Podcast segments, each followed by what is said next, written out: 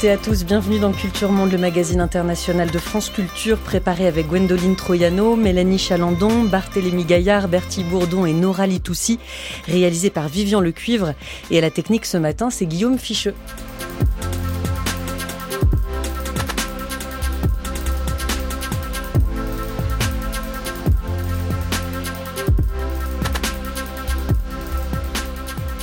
C'est le dernier volet de notre semaine consacrée aux révoltes des agriculteurs. On a parlé lundi des griefs contre le pacte vert, utilisé aussi comme un épouvantail par certains syndicats agricoles. Nous évoquions mardi les agriculteurs polonais et roumains, très fragilisés par la concurrence des produits ukrainiens.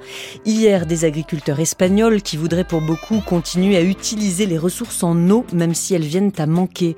Aujourd'hui, les agriculteurs britanniques depuis le Brexit. Il n'y a que cinq fabricants dans le monde qui peuvent faire ce fromage incroyable. Et nous sommes l'un d'entre eux. Aujourd'hui, si je veux vendre ce fromage, par exemple, je dois fournir ce certificat qui me coûte 180 livres. Alors que ça, ça coûte 2 livres. Pour nous qui sommes des petits producteurs, ce document, c'est la fin de notre business avec l'Union européenne. On nous a dit que tout serait beaucoup plus simple, qu'il y aurait moins de régulation, moins de documents à remplir, moins de paperasse, moins d'inspections. Mais en fait, tout ça, ça nous a rendu la vie plus compliquée. Nous avons perdu des marchés et nous n'avons eu aucun des bénéfices qu'on nous avait promis.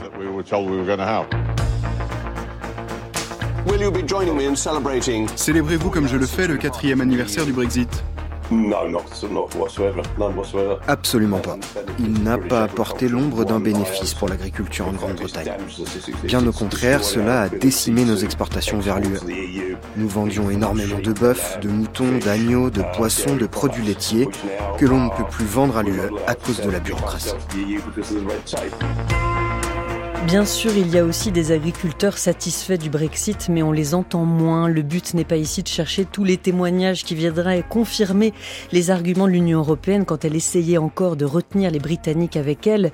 Mais il est vrai que dans des cortèges de manifestants, en janvier encore devant le Parlement de Westminster à Londres, beaucoup ont dit leur difficulté à continuer à produire depuis le 1er février 2020. Les subventions aux exploitations ont dans un premier temps été maintenues telles quelles avant de baisser progressivement, conditionnées désormais à d'autres critères comme une pratique respectueuse de l'environnement, ce qui semble de bon sens pour opérer une transition vers un modèle durable et continuer à produire sur place près de 60% de ce qui est consommé au Royaume-Uni. Mais ces objectifs vertueux sont doublés d'accords de libre-échange avec des pays comme l'Australie, la Nouvelle-Zélande, qui n'imposent pas les mêmes normes qualitatives et tirent donc les prix vers le bas, et de géants de la grande distribution, le clan des Big Six comme on les appelle, qui imposent des contrats d'achat dénoncés comme injustes par les agriculteurs. Alors sur quoi repose aujourd'hui le nouveau modèle agricole britannique? Nous en parlons ce matin avec nos deux invités. Bonjour Catherine Mathieu. Bonjour. Bienvenue à vous. Vous êtes économiste à l'OFCE, spécialiste du Royaume-Uni et des questions européennes. Nous sommes également en lien depuis Belfast avec Viviane Gravet. Bonjour. Bonjour. Merci d'être avec nous. Vous êtes enseignante chercheuse en politiques européennes à la Queen's University de Belfast en Irlande du Nord. D'ailleurs, Viviane Gravet, y a-t-il eu des manifestations à, Belfast où toutes ont été concentrées à Londres? Les agriculteurs britanniques ont-ils tous manifesté ou surtout les agriculteurs anglais? Alors, on, comme on en parlera plus tard, il y a en effet des politiques agricoles assez différentes qui se dessinent au, au Royaume-Uni après le Brexit. Et nous, c'est vrai qu'en Irlande du Nord, ce qui nous importait le plus, c'est qu'on a enfin de nouveau un gouvernement après deux ans sans gouvernement. Et donc, on a un nouveau ministre de l'Agriculture depuis samedi. Et donc, pour l'instant, les agriculteurs attendent de voir ce que le nouveau ministre va faire. Donc pour l'instant pas de, de manifestation euh, en, à Belfast. Est-ce que Catherine Mathieu, vous avez vu vous éclore des cortèges ailleurs qu'à Londres? C'est vrai que toutes les images ont été centrées sur euh, le Parlement de Westminster où beaucoup d'agriculteurs sont venus. Est-ce que vous avez eu oui dire d'autres cortèges, d'autres manifestations? Non, non, non. Mais par contre, on sait que les agriculteurs britanniques maintenant depuis de nombreux mois disent les uns après les autres, comme c'est évoqué plutôt dans votre reportage avec le producteur de fromage, qu'ils ont des difficultés à produire, des difficultés à vendre et à exporter. Difficulté à vendre et exporter, voilà peut-être le point commun entre tous ces agriculteurs britanniques qui euh, aujourd'hui travaillent sous des régimes et, et, des normes très très différentes, très différentes. Et en effet, Viviane Gravet, vous prendrez le temps de nous l'expliquer tout à l'heure plus en détail, mais il y a peut-être un point commun entre un petit éleveur gallois et un grand céréalier du sud de l'Angleterre. C'est la question des contrats avec les supermarchés, euh, avec les six principales enseignes qu'on appelle euh, à Londres les Big Six Tesco, Sainsbury's, Asda, Morrison's, Aldi, Lidl. Catherine Mathieu, l'université de Portsmouth a fait une étude à ce sujet et, dit que les agriculteurs britanniques captent moins de 1% de la marge sur les produits finaux. Comment est-ce qu'on peut en arriver à ce chiffre ultra bas. Est-ce que euh, par rapport aux autres pays et donc les anciens euh, euh, frères et sœurs ou, cousins de l'Union européenne, on est dans des, fourchettes similaires? Oui, je pense que pour les agriculteurs britanniques, la situation est très proche aujourd'hui de celle qu'on a dans de nombreux pays de l'Union européenne, où effectivement, en particulier pour les petits producteurs, on se retrouve faible par rapport euh, à la grande distribution qui demande, qui exige des prix de plus en plus bas. Alors on peut comprendre d'un certain point de vue l'argument de la grande distribution qui est de dire on souhaite vendre au prix le plus bas pour nos consommateurs qui par ailleurs sont touchés par la crise économique, par une inflation qui est forte, donc on veut maîtriser les coûts, mais il faut tout de même que les prix qui soient euh, proposés aux agriculteurs correspondent à un, prix qui leur permet à ces agriculteurs de vivre. Et ce qu'on a beaucoup vu ces derniers temps en France et dans d'autres pays de l'Union européenne, ben, on le constate aussi au Royaume-Uni.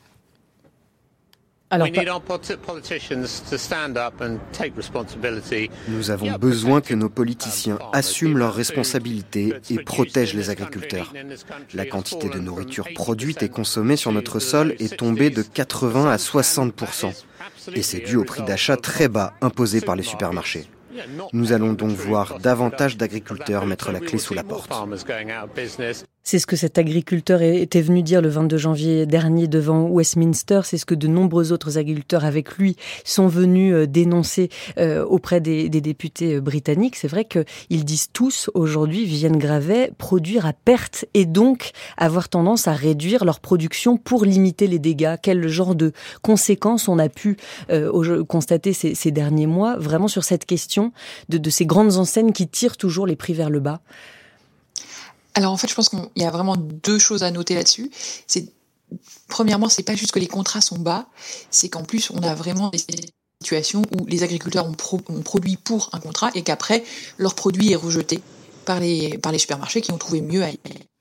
Et donc après les agriculteurs qui se retrouvent bah, avec une récolte qu'ils ne peuvent plus vendre. Et ensuite, on a bien sûr le alors la liaison est très mauvaise, Viviane Gravet. Se fait... Oui, pardon, allez-y, je crois qu'on vous a retrouvé. Euh, de... Oui, dites-moi, dites-nous plutôt. et que les récoltes après se font aussi avec beaucoup une main d'œuvre qui vient euh, d'ailleurs, ben, qui vient, euh, qui vient des pays de l'est, qui vient d'Indonésie, et en fait une main d'œuvre qui coûte beaucoup plus cher aux agriculteurs britanniques qu'avant le Brexit où ils pouvaient avoir une main d'œuvre européenne. Et donc, en fait, ils ont vraiment une augmentation des prix très forte et, et, pas du tout une augmentation des coûts qu'ils peuvent vendre euh, au supermarché. En effet, la question des saisonniers n'a pas été réglée euh, cette année. 45 000 visas seront accordés comme l'année dernière euh, au Royaume-Uni, alors que le secteur agricole dit qu'il en faudrait 70 000. Pour rester un tout petit peu sur cette question des, des, liens et des contrats avec la grande distribution, Catherine Mathieu, on a vu par exemple l'année dernière les chaînes Tesco, Asda rationner leurs œufs parce que les agriculteurs, les éleveurs produisaient moins et donc il fallait, il fallait faire très attention sur les, les quantités distribuées. Les salades, les concombres anglais manquent aussi régulièrement. Faut les importer d'Espagne ou du Maroc. Donc les agriculteurs parlent euh, en ce moment vraiment dans leurs manifestations de leur lien avec ces Big Six. Est-ce que la sortie de l'Union européenne a, changé quelque chose, a établi un nouveau rapport de force euh, qui aurait fragilisé les agriculteurs face à ces grandes enseignes ou ça n'a rien à voir? Euh, là, je ne pense pas que ça, ça, ça ait un lien parce que du point de vue des grandes enseignes, vous allez chercher à acheter vos produits euh, là où vous allez avoir les coûts les moins chers pour des produits de qualité égale et voir aller vers davantage de produits qui sont bon marché, comme plusieurs enseignes que vous avez citées, qui se sont vraiment spécialisées sur euh, des prix euh, d'entrée de gamme. Hein. Des discounts, comme on dit. Des discounts, oui. en Angleterre. C'est ça. Et, et euh, encore une fois, dans une situation où, en, en Grande-Bretagne, depuis plusieurs années, on voit qu'il y a une paupérisation de la population, que de nombreuses personnes n'ont plus les moyens d'acheter des produits à, des prix plus élevés. Hein. On pense en particulier donc aujourd'hui à, à la question de l'alimentation. Et donc pour les chaînes de grande distribution aujourd'hui, le marché est mondial. Euh, que le Royaume-Uni soit dans l'Union européenne ou ailleurs, peu importe. Elles vont faire leurs achats partout dans le monde, là où ça leur convient le mieux et où elles peuvent importer des produits. Donc le Brexit n'a rien changé par rapport à cette euh, problématique. Euh, là où le Brexit a changé quelque chose, c'est sur cette question des travailleurs saisonniers qui était évoquée à l'instant, où effectivement, pour en particulier les producteurs de fruits, en, Angleterre, on est très spécialisé sur la culture des baies, les, les fraises, des framboises, euh, euh, qui demande beaucoup de main d'œuvre à une dans une partie euh, précise de l'année et où effectivement aujourd'hui, enfin depuis plusieurs années, on n'arrive plus à trouver de main d'œuvre au Royaume-Uni qui soit prête à aller récolter ces fruits dans les champs. Donc la solution qui avait été prise par les agriculteurs il y a de nombreuses années, c'était de faire appel aux populations, en particulier d'Europe centrale et orientale, de l'Union européenne, qui venaient travailler l'été dans les champs en Grande-Bretagne. Ça c'est compliqué. Avec le Brexit, c'est devenu quasiment impossible de faire venir euh, ces personnes-là. Le Covid est arrivé en 2020 et de toute façon, plus personne ne pouvait se déplacer, quitter son pays. On était tous les uns et les autres euh, euh, cantonnés euh, chez nous. Et ensuite, le Royaume-Uni a fait appel à une population ukrainienne. Cette population ukrainienne, aujourd'hui, ne vient plus au Royaume-Uni parce que les hommes sont en Ukraine et sont pour la plupart sur le front. Ou pour beaucoup, ils vont en Pologne, comme on le disait mardi dans l'émission, ce qui contribuait aussi à compliquer les choses en Pologne. Ce qui est aussi plus proche pour eux, plutôt que de faire tout le trajet euh, jusqu'au Royaume-Uni. Et donc le Royaume-Uni doit se tourner vers des pays plus lointains, comme c'était évoqué euh, précédemment, voire faire venir des travailleurs d'Indonésie. Donc on est dans une situation qui est vraiment, euh, d'un certain point de vue, surréaliste. Alors il y a des agriculteurs qui produisent à perte, qui doivent réduire leur production, et il y en a d'autres, ils sont pas tous logés à la même enseigne. Les céréaliers, par exemple, auraient vu leur prix monter depuis le début de la guerre en Ukraine, mm. contrairement aux agriculteurs polonais, justement parce que eux ont produit beaucoup plus de céréales euh, et, et, euh, semblent s'en tirer quand même plutôt mieux euh, qu'ailleurs, Catherine Mathieu. Oui, mais là c'est vrai que selon les secteurs, à l'agriculture, on a vraiment des domaines qui sont tellement différents les uns des autres. Pour les céréaliers, la situation est plutôt favorable actuellement. Euh, pour euh, les, euh, les éleveurs, la situation est assez finalement favorable quand on regarde l'évolution des exportations, en particulier de moutons de Grande-Bretagne vers l'Union européenne. On n'a pas vu de chute depuis la sortie du Royaume-Uni de l'Union européenne. Donc il y a certains secteurs qui s'en sortent mieux pour le moment que d'autres. Alors dans les manifestations d'agriculteurs au Royaume-Uni, on entend aussi beaucoup de doléances qui concernent les normes environnementales, ces normes qui seraient incompréhensibles et inapplicables, comme le disent beaucoup d'agriculteurs européens au sujet du pacte vert, sauf que les agriculteurs britanniques n'ont pas à appliquer ce pacte vert, euh, que le Brexit était censé les libérer justement de ces normes européennes contraignantes. Alors le Royaume-Uni qui a construit sa propre politique agricole, Viviane Gravet, est-ce qu'il a conçu de nouvelles normes qui ressemblent finalement à celles dont il voulait s'affranchir et dont il s'est affranchi alors en effet, donc déjà je pense que pour les auditeurs en France, c'est vrai qu'on a tendance en France à confondre un peu Angleterre, Grande-Bretagne et Royaume-Uni, et que quand on parle des politiques agricoles au Royaume-Uni après le Brexit, il faut vraiment distinguer les trois. C'est-à-dire qu'on a une politique au niveau du Royaume-Uni pour le budget pour la, pour la politique migratoire et la politique commerciale. On a une politique au niveau de la Grande-Bretagne pour tout ce qui est pesticides, produits chimiques. Et par contre, après, Angleterre, Pays de Galles, Écosse et Irlande du Nord ont chacun remplacé la PAC de manière différente. Donc, les Anglais, et donc là c'est le gouvernement de Westminster, le gouvernement de Londres, qui n'agit que pour l'Angleterre, a créé une nouvelle politique agricole avec une loi agricole en 2020. Et d'une certaine manière, avec cette loi, ils ont essayé, ils ont enfin pu complètement changer la PAC comme ils voulaient le faire. Alors de, de, quelle façon De quelle façon Voilà, parce que c'est-à-dire que la PAC aujourd'hui, c'est presque deux tiers de soutien direct aux revenus des agriculteurs et un tiers de soutien développement euh, rural et environnemental. Et euh, au Royaume-Uni et surtout en Angleterre, ce qu'on va avoir, c'est jusqu'en 2027, graduellement chaque année, une baisse de ces deux tiers. On supprime ces deux tiers de, soutien aux revenus des agriculteurs et on se concentre seulement sur les actions environnementales ou les actions pour bien public et quelques financements à l'investissement, par exemple acheter des nouvelles cuves à lisier. Mais c'est surtout sur ces actions environnementales que l'on se concentre et on va plus du tout juste donner de l'argent aux agriculteurs parce qu'ils sont agriculteurs et parce qu'ils produisent de, de l'alimentation. On précise que ces subventions ne sont, voilà, ce ne sont pas des subventions européennes puisque euh, on, aurait pu faire la confusion. Ce n'est plus du tout la PAC, mais au départ, on a gardé un système similaire, de tiers, un tiers, comme vous dites. Et euh, mais c'est le gouvernement britannique qui euh, verse ces subventions.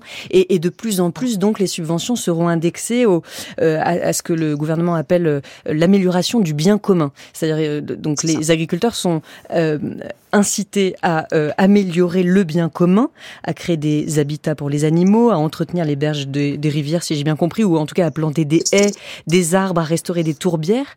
Est-ce qu'ils le font? Est-ce que ça les intéresse? Oui et non.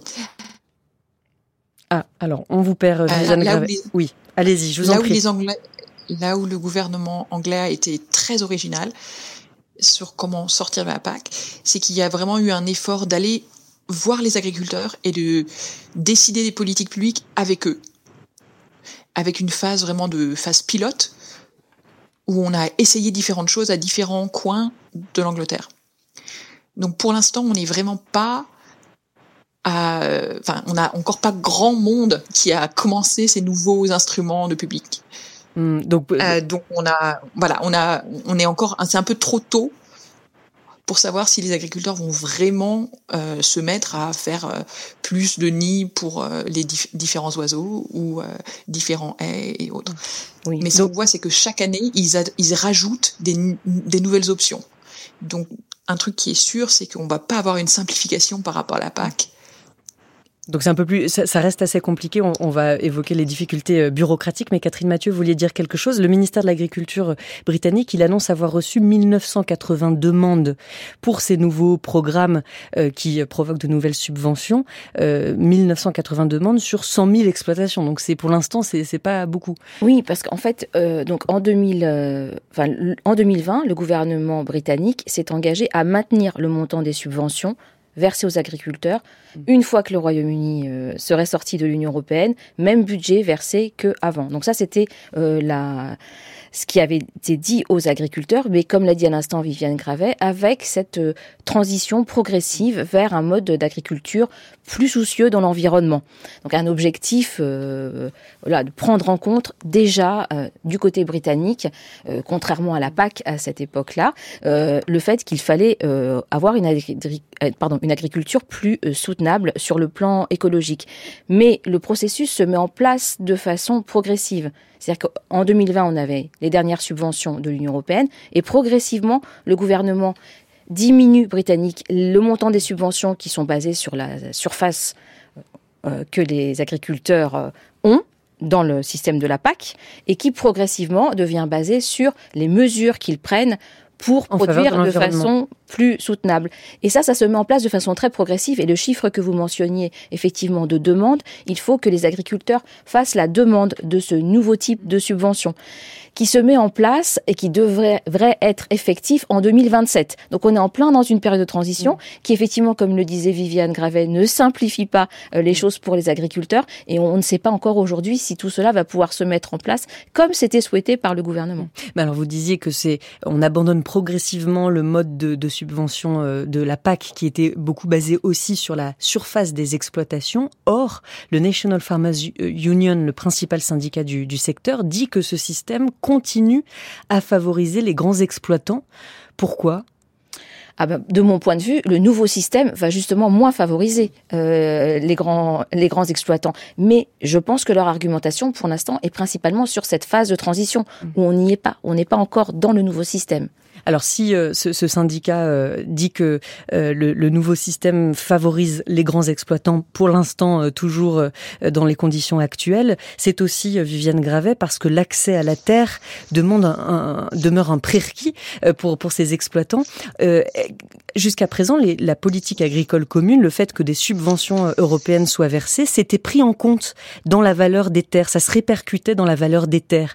Le fait que ces subventions disparaissent progressivement, est-ce que ça a un, impact d'ores et déjà sur la valeur des terres? Est-ce que les jeunes agriculteurs peuvent racheter plus facilement des terres qu'avant? Ça, c'était un, des arguments des Brexiters. C'est complètement. Alors, on a aujourd'hui, en fait, vraiment. Euh, L'an dernier, en fait, il y a eu entre 2022 et 2023, il y a eu une, offre faite aux agriculteurs qui ne voulaient pas profiter du nouveau système. Qui, ils avaient l'option d'avoir euh, une cagnotte en fait euh, de plusieurs années combinées de leur soutien euh, aux aides, enfin aux, aides à leurs revenus, pour juste sortir de l'agriculture et faire qu'il y ait plus de terres disponibles. Alors et pour leurs grands voisins qui voudraient racheter et, augmenter euh, leur surface, mais aussi permettre à des jeunes agriculteurs de commencer et, de pouvoir euh, de mettre le pied à l'étrier et acheter des terres. Mais pour l'instant, on est encore vraiment dans une phase euh, très très compliquée en fait pour s'installer en agriculture au Royaume-Uni, puisque vu la pression des Big Six, vu l'incertitude vis-à-vis de l'Ukraine euh, et donc de, de l'impact que ça a eu sur euh, ben, le prix des intrants et tout ça, c'est vrai que c'est vraiment pas un bon moment pour s'installer en agriculture euh, avec les taux d'intérêt non plus. Donc c'est vrai qu'en fait on voit pas pour l'instant ce grand moment de nouvelles installations et on a encore un, un même problème au Royaume-Uni que partout en Union européenne, c'est que l'âge moyen des agriculteurs est très élevé et ce qui aussi rend le changer complètement de système comme ce, ce que veut le gouvernement anglais de plus en plus dur puisque bah, si on a on a fait de l'agriculture d'une certaine manière pendant des, des décennies euh, tout d'un coup euh, s'intéresser à protéger certains nids d'oiseaux ou protéger euh, protéger les berges c'est voilà c'est pas le cœur du métier et donc c'est difficile de changer comme ça d'approche alors, est-ce que tout, par ailleurs, tout est opérationnel, les modes de calcul, les documents à remplir euh, Est-ce que qu'est-ce qui a été mis en place dans l'administration britannique, euh, Catherine Mathieu ou, euh, ou Viviane Gravet? Jusqu'à présent, les les agriculteurs britanniques se, se, sont beaucoup plaints quand ils étaient encore dans l'Union européenne de la bureaucratie européenne. Est-ce que la bureaucratie britannique est plus efficace? Toutes les deux ces deux ces, dépôts de dossiers pour avoir accès à ces nouvelles subventions, est-ce que ça se fait facilement? Qu'est-ce que vous en entendez? Alors franchement, euh, je pense que ce sera un petit peu plus facile. Néanmoins, on le sait, la bureaucratie européenne, c'est toujours aussi la bureaucratie nationale. C'est-à-dire que chaque pays rajoute de la bureaucratie euh, nationale à la bureaucratie européenne. Et donc cette bureaucratie britannique, elle est encore là. Mais ce que l'on voit, c'est qu'il y a eu un, il y a quand même un circuit beaucoup plus court entre ceux qui décident et ceux qui appliquent. Et donc, par exemple, il y avait eu euh, des agriculteurs qui sont en colline, qui font, euh, qui font, qui font du mouton en colline, qui disaient que euh, la proposition d'aide est vraiment pas assez forte en fait pour qu'on puisse réussir à maintenir ces prairies permanente.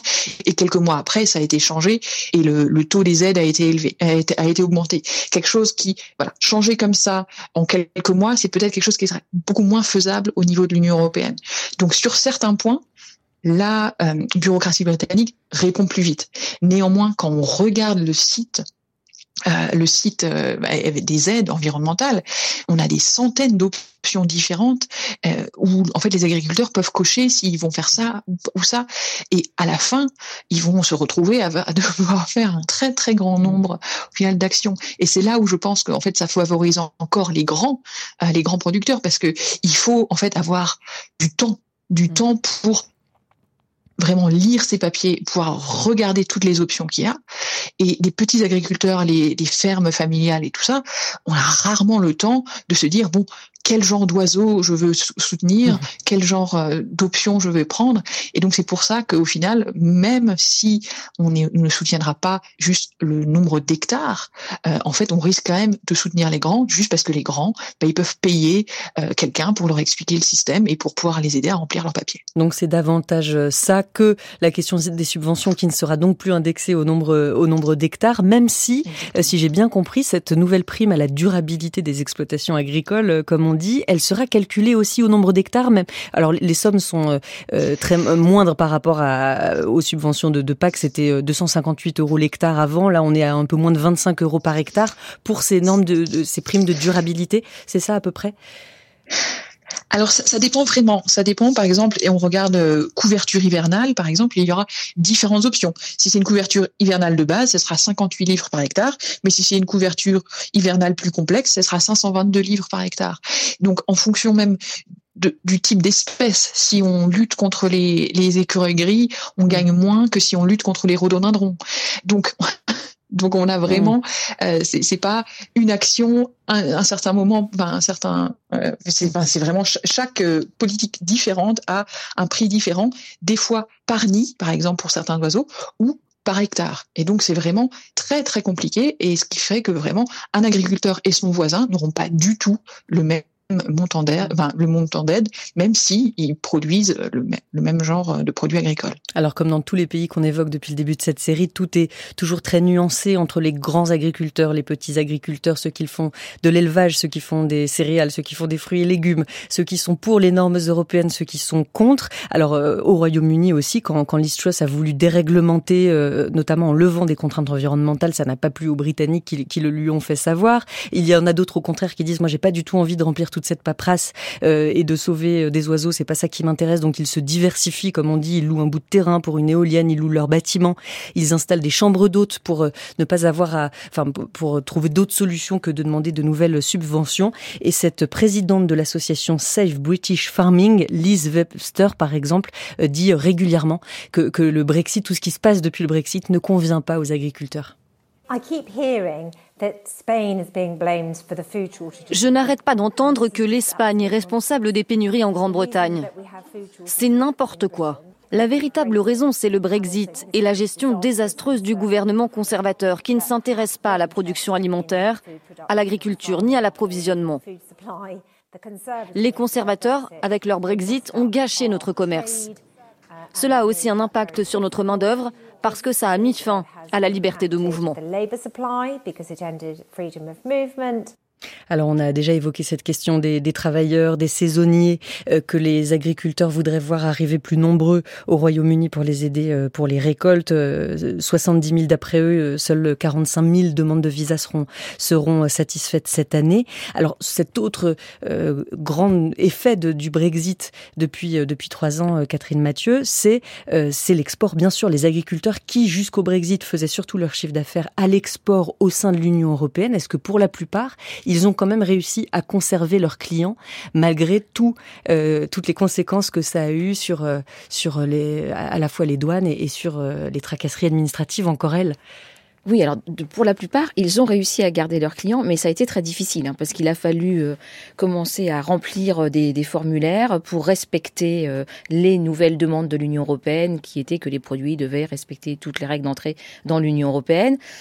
là encore, on en parlait tout à l'heure, pour la taille euh, des, euh, des, des, structures. Si vous êtes une petite euh, structure et que vous exportez principalement votre fromage vers l'Union européenne, ben, c'est difficile de mettre en place toutes ces procédures. Il faut avoir du monde qui soit disponible pour remplir tous ces papiers. Et donc ça, ça a été difficile, hein, une, une, période difficile. Et c'est beaucoup plus facile pour les grandes exploitations ou les grands producteurs qui, eux, avaient déjà l'habitude d'exporter vers les pays hors Union européenne. Si vous étiez déjà un exportateur de whisky et que vous exportiez au Japon, ça n'était pas beaucoup plus difficile de faire de remplir le même type de papier pour l'Union européenne. Mais si vous n'exportiez que vers l'Union européenne, c'était et que vous étiez une petite structure beaucoup plus difficile.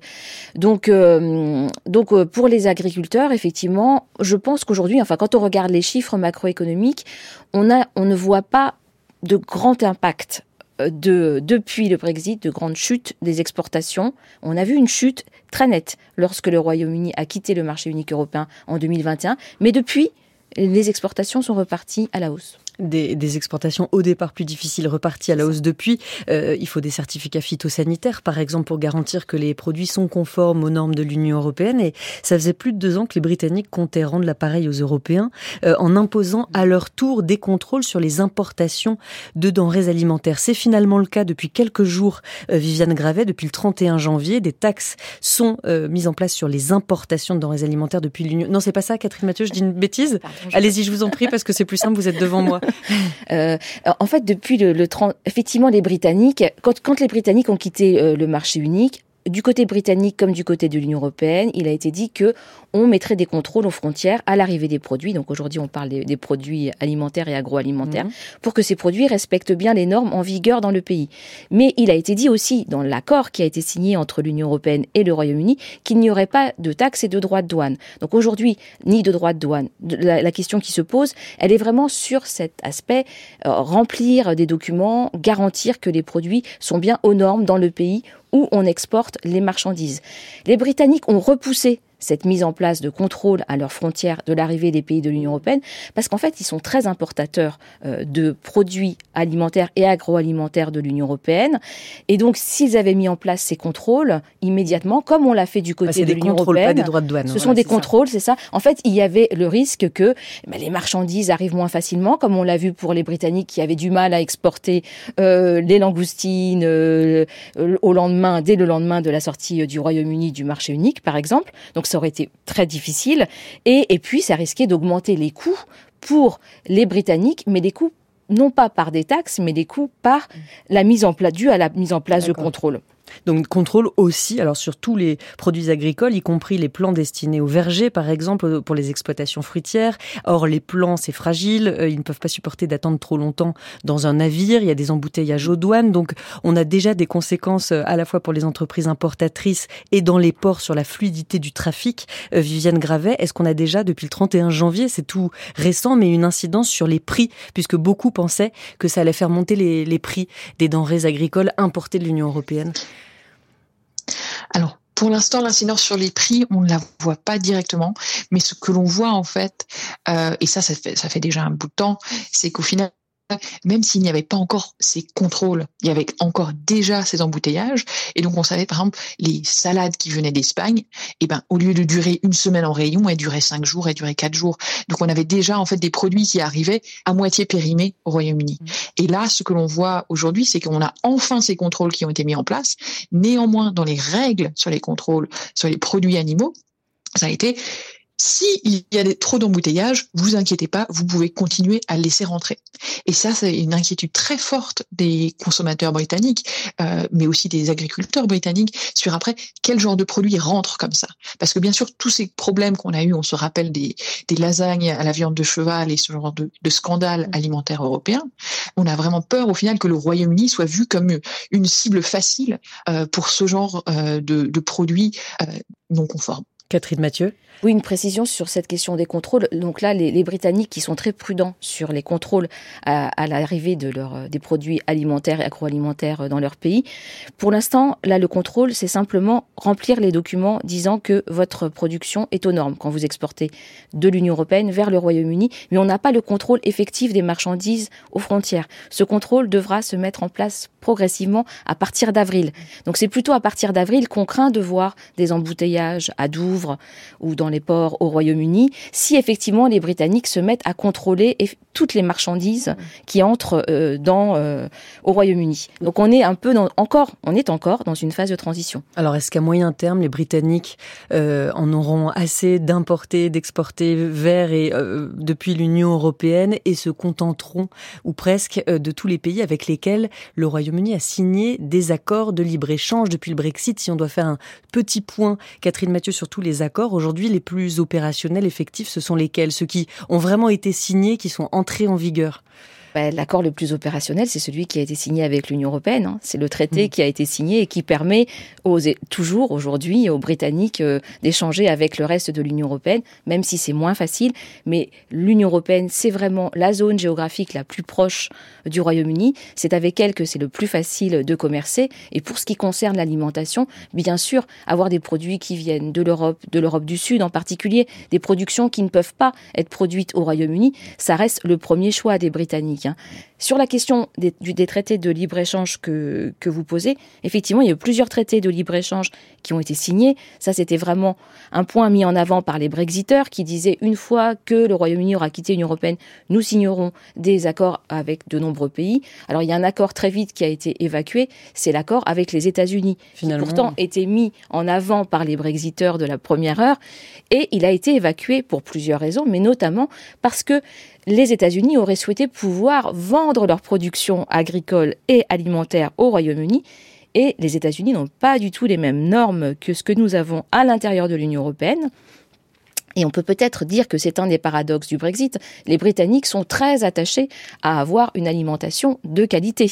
Et donc, ils ne souhaitaient pas importer des produits venant euh, des États-Unis qui n'auraient pas euh, respecter les normes qui étaient en vigueur au Royaume-Uni. On, a l'image tous du poulet chloré qui aurait pu envahir le marché britannique. Le poulet chloré euh, américain, ça c'est une de ces images. Il y a aujourd'hui les moutons noirs de Nouvelle-Zélande, c'est le nouveau, euh, le nouvel épouvantail et, qui font peur. Euh, et on peut comprendre aux agriculteurs britanniques parce que même si le Royaume-Uni n'a pas signé ce traité de libre-échange avec les États-Unis, à l'époque Boris Johnson en avait vraiment fait tout un discours politique en disant nous on, on continuera à soutenir notre agriculture, on ne peut pas accepter d'importer des produits de moindre qualité. En revanche, avec euh, la Nouvelle-Zélande, est-ce que ce n'est pas ce qui est en train de se passer, les accords de... C'est le, grand risque, hein, parce que après, dans les accords de libre-échange qui ont été signés, il y en a un qui a été euh, signé avec le Japon, par exemple, qui avait pour principal avantage de faire entrer euh, le Royaume-Uni dans la zone Asie-Pacifique et de signer des accords avec d'autres pays, d'autres pays d'Asie. Là, il n'y avait pas de risque d'importation massive de produits agricoles en provenance du Japon, mais pour l'Australie et la Nouvelle-Zélande, on est effectivement dans la situation où aujourd'hui, les, euh, les éleveurs britanniques disent attention, on risque de voir arriver beaucoup de moutons euh, euh, néo-zélandais qui seront de moins bonne qualité que, les, que ceux qu'on produit sur le sol britannique. Donc ça, c'est, je pense, effectivement un point faible. Et George Justice, qui était un des précédents, précédents ministres de l'Environnement Brexiteur au Royaume-Uni a lui-même sonné l'alerte en disant attention, il ne faut plus signer ce type d'accord de libre-échange qui, à terme, pourrait nuire à nos agriculteurs. Georges Justice, on l'écoute. L'accord commercial avec l'Australie n'est pas une très bonne affaire pour le Royaume-Uni. Il a donné beaucoup trop pour beaucoup trop peu en retour. Nous n'avions pas réellement besoin de libéraliser complètement l'Australie ni la Nouvelle-Zélande dans le secteur de la viande ovine et bovine. Ce n'était pas dans notre intérêt économique de le faire et ni l'Australie ni la Nouvelle-Zélande n'avaient rien à offrir en échange d'une concession aussi importante. Georges Justice, ancien ministre de l'Environnement, brexiteur de la première heure, euh, qui déconseille aujourd'hui de signer les accords avec l'Australie. Alors là, c'était, enfin, il le déconseillait en novembre 2022. Est-ce que depuis depuis euh, Viviane Gravet, euh, Australie, Nouvelle-Zélande ont offert quelque chose en échange, comme ils le, demandaient euh, à l'époque. Qu'est-ce qui a été ah convenu bah, ces, accords ont été signés, et ces accords ont été ratifiés. et maintenant, ce que l'on voit, c'est que les négociations avec le Canada pour pour approfondir l'accord de nouvelle, enfin, de libre échange avec le Canada a été mise en pause parce que les producteurs canadiens poussait pour l'export euh, de bœuf aux hormones au Royaume-Uni. Et là, c'est très intéressant, c'est que toute cette semaine, vous avez parlé du poids euh, politique euh, des syndicats agricoles dans les différents pays. Au Royaume-Uni, ce poids politique est moindre. Néanmoins, le poids de l'idée de du bien-être animal, de la, enfin, de la qualité de vie des animaux, de la qualité de l'alimentation, mais aussi juste des environs alors, Viviane Gravet, on vous a perdu. non, je, donc, en fait... je, vous prie de m'excuser. C'est vrai que la liaison avec Belfast, c'était, c'est toujours surprenant quand euh, ça reste, euh, vous restez notre voisine, mais la liaison est quand même très mauvaise. Donc, je vais juste laisser Catherine Mathieu peut-être prendre le relais sur ce que vous étiez euh, en train de dire. Elle vous écoute attentivement. On va essayer de vous retrouver de façon plus claire. Je suis vraiment désolée. Catherine Mathieu. Oui, sur ces accords de, de, libre-échange, peut-être dire que justement aujourd'hui, les Britanniques espèrent avec cet accord de libre-échange qui a été signé avec l'Australie et la Nouvelle-Zélande, que euh, les Néo-Zélandais en particulier exportent surtout leurs moutons vers la Chine, ce qui se passe pour le moment. Donc la crainte, aujourd'hui, on n'a pas vu arriver en masse hein, euh, des quantités de viande euh, de Nouvelle-Zélande parce qu'il y a un marché plus proche qui de la Nouvelle-Zélande. Mais il y a un risque à terme que, que cela arrive. Et effectivement, aujourd'hui, pour tous les Britanniques, il y a ce, souci, cette préoccupation de maintenir une agriculture de qualité, d'avoir le bien-être animal. Il y a une loi qui est discutée depuis plusieurs mois, effectivement, en particulier pour interdire l'exportation d'animaux vivants, qui est discutée beaucoup au Parlement britannique. Donc c'est vraiment un sujet qui préoccupe énormément les Britanniques. C'est une préoccupation d'ailleurs commune euh, aux agriculteurs britanniques et aux agriculteurs européens. Viviane Gravet, euh, pose finalement les mêmes questions. Comment garantir une agriculture de qualité en faisant face à une concurrence de produits étrangers moins chers parce que produits dans des conditions différentes? Complètement. Et là, je pense qu'on a vraiment le fait que bah, différents, euh, différents secteurs dans l'agriculture s'inquiètent euh, de différentes raisons. Hein. où est-ce qu'on s'inquiète du, du bœuf euh, brésilien, par exemple, en Europe euh, Et en même temps, on, dépend énormément d'achats du Brésil, point de vue euh, pour nourrir nos, notre bétail en Europe aussi. Euh, au niveau du Royaume-Uni, au final, on se retrouve dans une situation, vous parliez du mouton en, en Nouvelle-Zélande euh, et du risque pour le mouton euh, britannique. Sauf que le mouton britannique, il est surtout gallois, par exemple. Et là, là, c'est vraiment une des sources de tension très forte entre une politique commerciale qui a ouvert énormément euh, le marché britannique euh, à ses imports, et c'est une politique commerciale décidée à Londres, alors que bah euh, l'impact sur les agriculteurs gallois, il sera senti avant tout à Cardiff. Et donc, on a vraiment cette question de est-ce qu'on a une politique commerciale qui pense aux différents territoires. Mm. Et pour l'instant, euh, on a essayé d'avoir une politique commerciale qui a essayé de montrer qu'elle était capable de négocier ces accords très vite. Et au final, on n'a pas eu des très très bons accords. Vous parlez du mouton gallois, le mouton britannique est aussi écossais, enfin le mouton du Royaume-Uni est aussi écossais. Encore une fois, chaque nation a ses compétences propres en matière agricole. On parlera de la façon dont l'Écosse vit spécifiquement euh, ce Brexit et les agriculteurs écossais juste après The Libertines.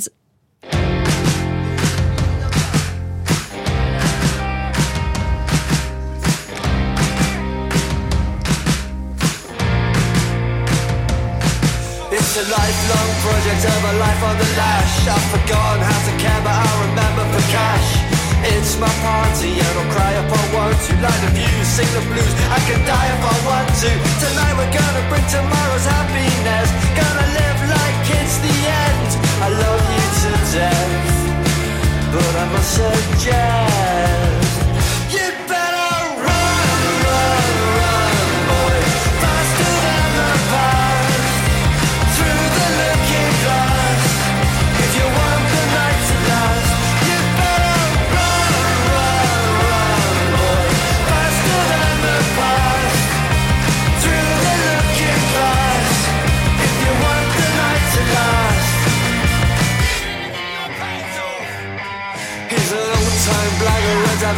handed Still knows the streets of Camden like the back of his hand. He's an old-time lover and a marathon man And with the strength of a thousand men.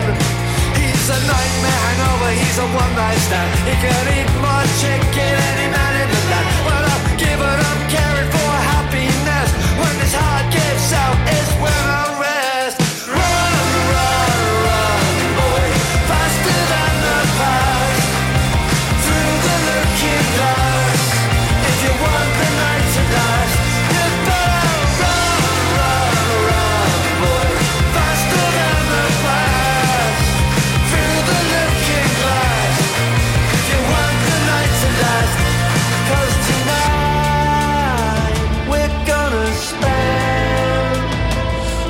tomorrow's happiness. We don't break before we burn. And tonight, your soul aside, it'll turn nice again. It's only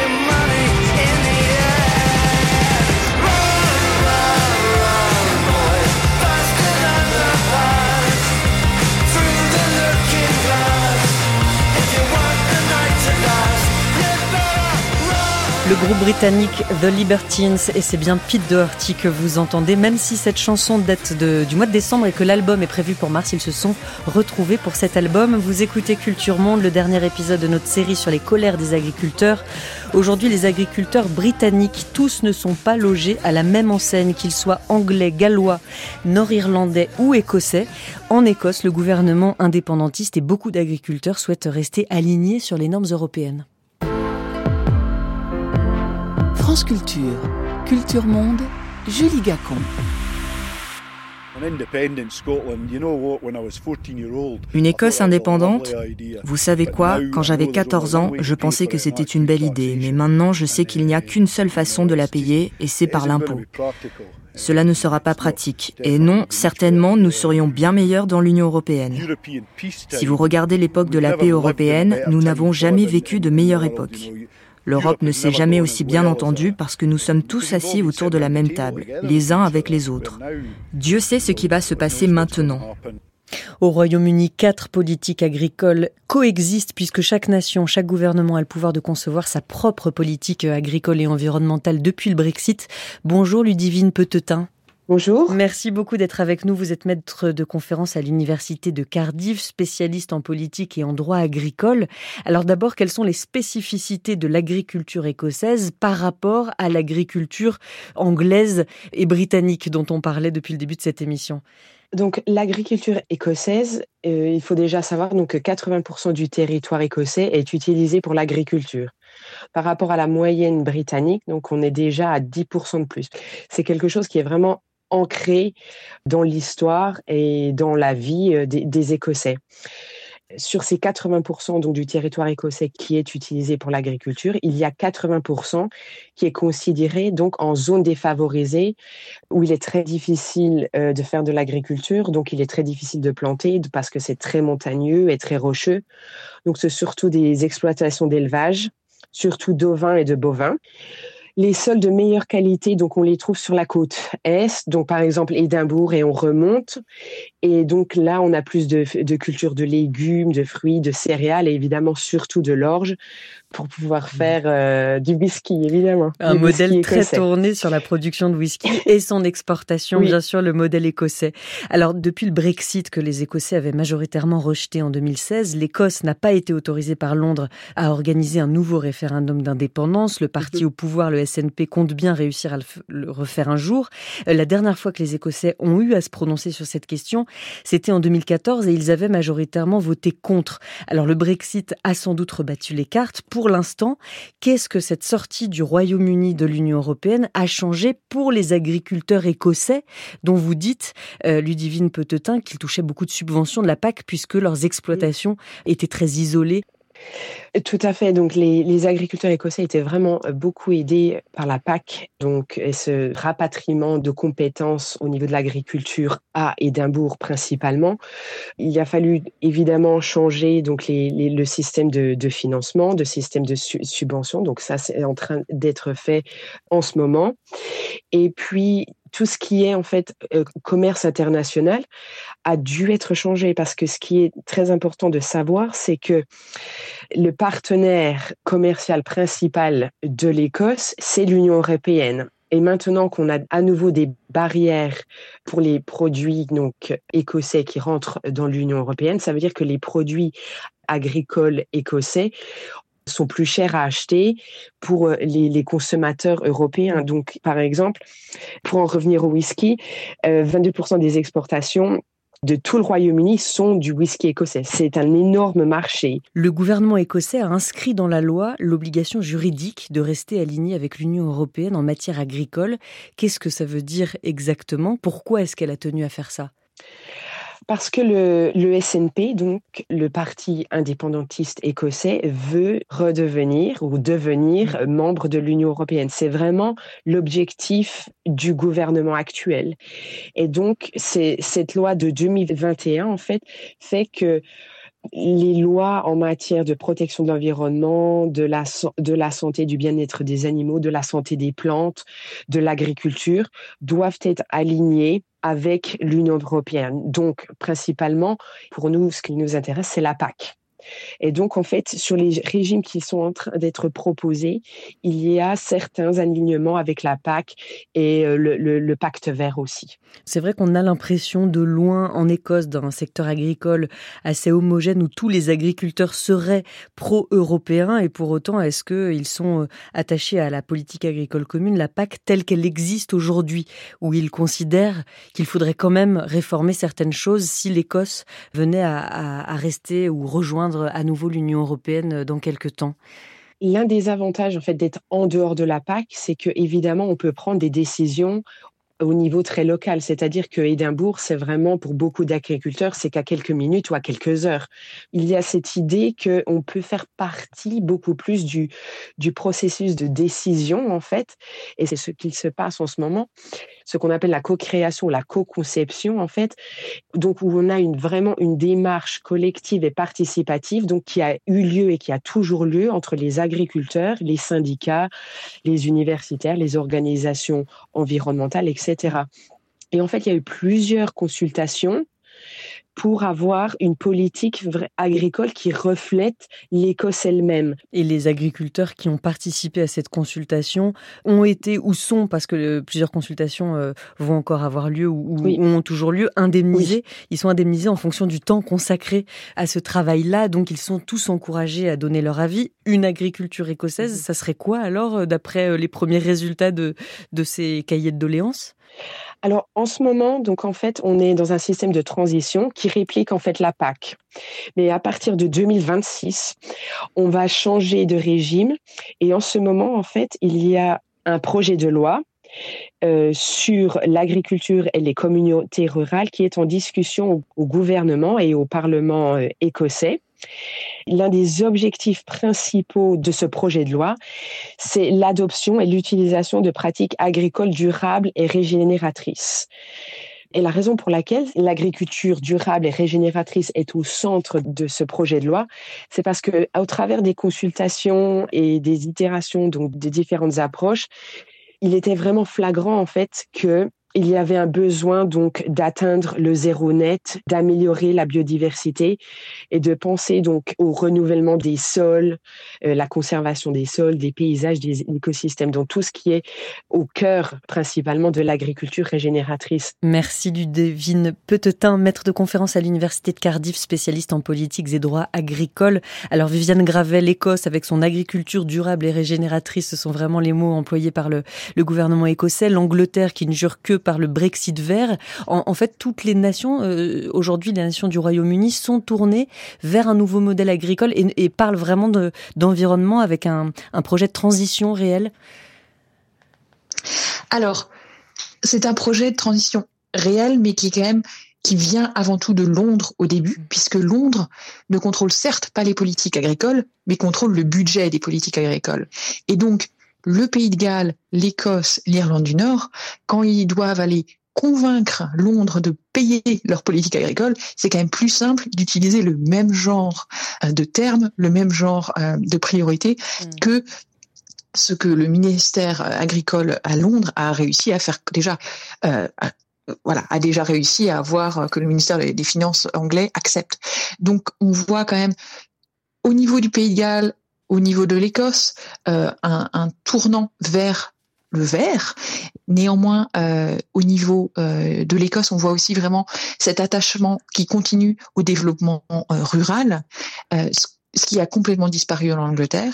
Et en Irlande du Nord, euh, on parle un peu de verre, mais on parle encore énormément d'exporter, euh, d'exporter du poulet, d'exporter euh, de la viande. et donc, on n'est pas encore vraiment dans une production verte. Donc, on est un peu plus dans le greenwashing en Irlande mm. du Nord que dans le reste du Royaume-Uni. Voilà, un tout petit mot, Catherine Mathieu. C'est vrai que c'est Londres qui a toujours les cordons de la bourse et qui décide de ces accords de libre-échange. Oui, bien sûr. Hein, Londres finance beaucoup l'agriculture sur l'ensemble du, dans l'ensemble du Royaume-Uni. Et puis euh, Londres aujourd'hui, hein, dans toutes les discussions sur les accords de libre-échange, tient compte de différents éléments, dont le poids des secteurs financiers de l'économie britannique, mm. qui est un élément important dans la signature d'accords de libre-échange, notamment avec les pays d'Asie-Pacifique. Plus que les intérêts des agriculteurs. Merci beaucoup Catherine Mathieu, économiste à l'OFCE, d'avoir été avec nous. Merci Viviane Gravet depuis Belfast, euh, enseignante chercheuse en politiques européennes à la Queen's University de Belfast. Merci beaucoup d'avoir été avec nous toutes les deux. C'est l'heure de la revue de presse internationale. La revue de presse internationale. Catherine Dutu. Un fil rouge ce matin, Catherine, le sport et des enjeux qui dépassent les stades. Vous nous parlez tout d'abord de la qualification hier de l'équipe de foot du Nigeria pour la finale de la Coupe d'Afrique des Nations. Les Super Eagles du Nigeria ont battu les Bafana Bafana d'Afrique du Sud et cette demi-finale hier, les Nigérians l'ont prise pour une guerre, estime un journaliste de la Nigerian Tribune, car les Sud-Africains, dit-il, ne sont pas nos amis. Rivalité économique entre les deux géants du continent africain, de la banque à la télévision payante en passant par la vente au détail de produits alimentaires et par les télécommunications. La Nigerian Tribune se souvient quand un opérateur sud-africain gonflait ses prix au Nigeria en refusant de faire payer les appels à la seconde près alors que c'était possible à Pretoria. Et puis, Al Jazeera rappelle que depuis 2014, le Nigeria est devenu la plus grande économie du continent, détrônant l'Afrique du Sud, qui reste tout de même le pays le plus industrialisé d'Afrique. Mais si le Nigeria savoure particulièrement sa victoire hier en demi-finale de la Coupe d'Afrique des Nations contre l'Afrique du Sud, c'est parce que des ressortissants nigérians sont régulièrement attaqués par des groupes anti-migrants en Afrique du Sud. C'est ce que rappelle le site Sports Brief ainsi que la BBC qui a mené une longue enquête sur l'opération Doudoula, qui veut dire expulser en zoulou dans une Afrique du Sud qui souffre d'une inflation galopante, d'un chômage et d'une criminalité endémique. Les milices Doudoula prennent les migrants pour bouc émissaire. 118 Nigérians ont été tués en Afrique du Sud en 2019 selon la Nigerian Tribune et depuis plus aucun chiffre sur le sujet. Les membres des milices Doudoula en pantalon treillis militaire et t-shirt blanc, floqués du slogan Les migrants sont un fardeau pour notre économie, font régulièrement des descentes, des opérations d'intimidation en Afrique du Sud dans des commerces tenus par des migrants. Anti-migrant groups are whipping up anger. Les groupes anti-migrants attisent la colère et la haine. Ils menacent le tissu social de notre nation arc-en-ciel, constate la journaliste sud-africaine de la BBC dans ce reportage. Elle dit comprendre aussi pourquoi les victimes des milices d'Oudoula n'osent pas parler. Un Nigérian, visage caché, finit par raconter sur un marché comment trois femmes sont venues et l'ont tasé. Elles ont détruit son stand de vêtements, l'ont cassé et elles ont jeté les vêtements dans le caniveau. Elles m'ont dit, va te faire foutre et rentre au Nigeria, c'est nous les Sud-Africains. Mais je n'ai rien fait d'illégal et je vote dans ce pays, je suis citoyen, confie ce Nigérian à la BBC, désespéré car depuis cette attaque, il ne gagne rien et faute de pouvoir payer son loyer, il doit dormir à la rue. Cet homme dit songer aujourd'hui à quitter l'Afrique du Sud. Une violence qui a poussé l'ambassade nigériane en Afrique du Sud à mettre en garde ses ressortissants contre de nouvelles attaques à l'occasion de la Coupe d'Afrique des Nations. Les Nigérians qui cuisinent du riz jollof sont notamment visés, indique le quotidien nigérian Leadership. Et ces attaques sont d'autant plus douloureuses, relève la Nigerian Tribune et Al Jazeera, que pendant la lutte contre l'apartheid en Afrique du Sud, le Nigeria avait soutenu financièrement et diplomatiquement l'ANC de Nelson Mandela. Alors pour finir sur euh, une note plus gaie, la victoire hier du Nigeria est aussi une revanche sur la chanteuse sud-africaine Tayla Egeri de la Mapiano. Sa chanson Water que l'on entend a été reconnue comme la meilleure performance musicale africaine avec ce genre de musique euh, house face à plusieurs chanteurs nigérians, rappelle le site Sports Brief et Al Jazeera, des Nigérians rois eux de l'afrobeat. Avant le Super Bowl de dimanche, Catherine, la finale du championnat de foot américain, les États-Unis voient remonter des accusations d'appropriation culturelle et de racisme. Ces accusations sont portées par des Native Americans, des peuples autochtones, explique le magazine Forbes, face à l'équipe des Kansas City Chiefs, dont le nom n'a pas été choisi en l'honneur d'une tribu spécifique, souligne le Guardian, mais d'après le surnom donné à l'ancien maire de Kansas City qui, dans les années 20, avait formé une fausse tribu amérindienne avec des rituels, des costumes et des honneurs fictifs dans le cadre de son travail avec les Boy Scouts. Si les Kansas City Chiefs se sont débarrassés en 2021 de leur mascotte Scott Warpaint, un cheval monté par un homme habillé selon les stéréotypes amérindiens, rappelle Forbes. Pourquoi ne pas avoir changé le nom de cette équipe demande le magazine Vogue, ainsi que son logo en pointe de flèche, les champs de guerre Tomahawk Chop, populaires parmi les fans, alors qu'ils constituent eux aussi des stéréotypes racistes. C'est ce qu'ont fait d'autres équipes sportives, comme les Redskins de Washington, qui ne s'appellent plus les Peaux Rouges maintenant, mais les Washington Commanders.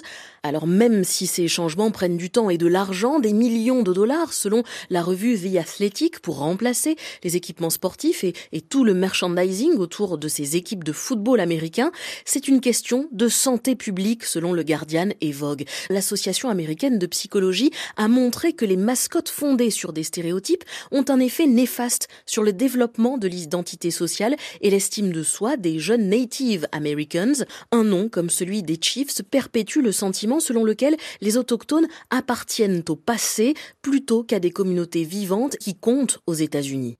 Merci beaucoup Catherine Dutu. Demain, vendredi, comme chaque vendredi, vous retrouverez Mélanie Chalandon et ses invités pour la table ronde d'actualité de Culture Monde consacrée à la crise politique au Sénégal, précédée d'un retour de Norvège qui vient d'autoriser la prospection minière sous-marine. La semaine prochaine, on se retrouve pour une série consacrée au carnaval et pas seulement celui de Rio. Dans un instant, les midis de culture.